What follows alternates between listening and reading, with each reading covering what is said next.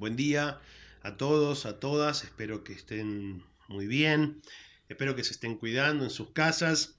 Y en este nuevo podcast quería hacer un poquito de hincapié para ir adelantando ¿no? en los temas que estábamos viendo. Las influencias que empiezan a extraerse de este nuevo sistema mundial que es el imperialismo. Ningún sistema en sí mismo puede darse el lujo de no tener daños colaterales, ¿está bien? El modelo imperialista es un, es un modelo económico, como ya hemos visto, y que casualmente este modelo económico ejerce una presión y una explotación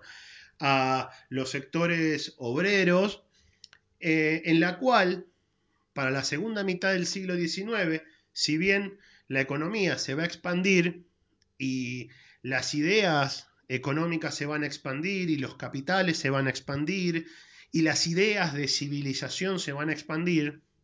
va a llegar un momento en que determinada este, cantidad de explotación no va a ser soportada por las clases obreras. Clases obreras que no empezaron a ser oprimidas ahora, empezaron a ser oprimidas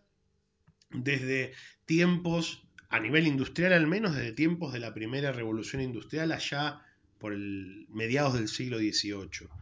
Entonces esto es importante porque a partir del siglo XIX, si bien la visión económica del imperialismo se expande por el mundo, empiezan a darse también movimientos ideológicos y políticos que van a dar la respuesta a esa explotación proveniente de las grandes industrias este, en lugares como Francia, Alemania, Inglaterra, está bien en los Estados Unidos, donde los obreros, viendo la cantidad de riqueza que emana de las fábricas y ven sus condiciones de trabajo, donde no hay derechos laborales, donde hay condiciones de seguridad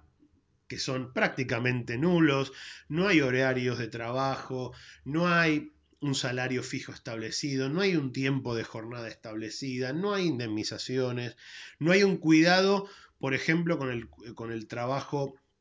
o con el trabajo para con la mujer, está bien, hay una gran fuente de trabajo este, infantil que se utilizaba en ese momento. Y acá es interesante cómo eh, los y las obreras empiezan a organizarse y empiezan a tomar para su organización las formas o las tendencias ideológicas que empiezan a responderle al imperialismo, que empiezan a responderle a la explotación este, de este sistema capitalista, que empiezan a responderle a este sistema que de alguna manera este, los está llevando cada vez más a la decadencia. A partir del siglo, de la mitad del siglo XIX, las corrientes como el socialismo, el socialismo utópico, porque hay, un, hay corrientes que comienzan en algunos casos en Francia y después continúan en Inglaterra, el anarquismo, está bien, mucho más adelante serán otras tendencias, pero en el siglo XIX el sindicalismo como idea de organización obrera para la defensa de los intereses de las clases trabajadoras empieza a nutrirse ideológicamente de estas tendencias ideológicas del socialismo y del anarquismo. Tendencias que van a manifestar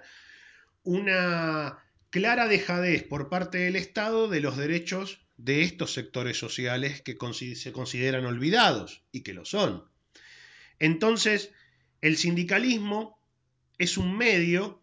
está bien, de organización muy importante que hasta nuestros días sigue siendo muy relevante, pero que no tenemos que dejar de lado que si bien la estructura de organización es el sindicalismo, la estructura ideológica van a ser estas corrientes que van a empezar a enfrentar ideológica, pero después muy activamente